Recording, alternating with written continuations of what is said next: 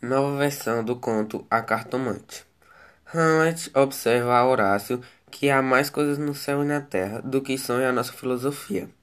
Era a mesma explicação que dava a bela Rita ao moço Camilo, numa sexta-feira de novembro de 1869, quando este ria dela, por ter ido na véspera consultar uma cartomante.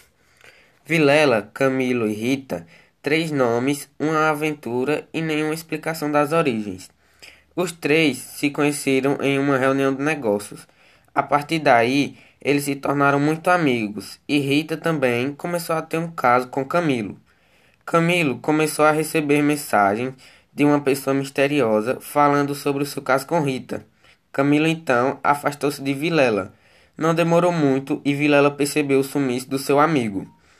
Camilo recebe uma mensagem de Vilela chamando-o às pressas em sua casa. Mas antes de ir, Camilo decide passar na cartomante. Após uma conversa com a cartomante, ela consegue deixar Camilo um pouco mais calmo. Quando Camilo chega na casa de Vilela, ele se depara com Rita e Vilela conversando. Para a preocupação dos dois, Vilela tinha descoberto o caso deles. Vilela estava calmo e ao mesmo tempo triste.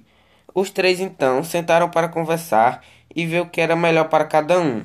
No final, tudo deu certo. Rita casou-se com seu verdadeiro amor, que era Camilo, e Vilela mudou-se de cidade e montou sua própria empresa de advocacia.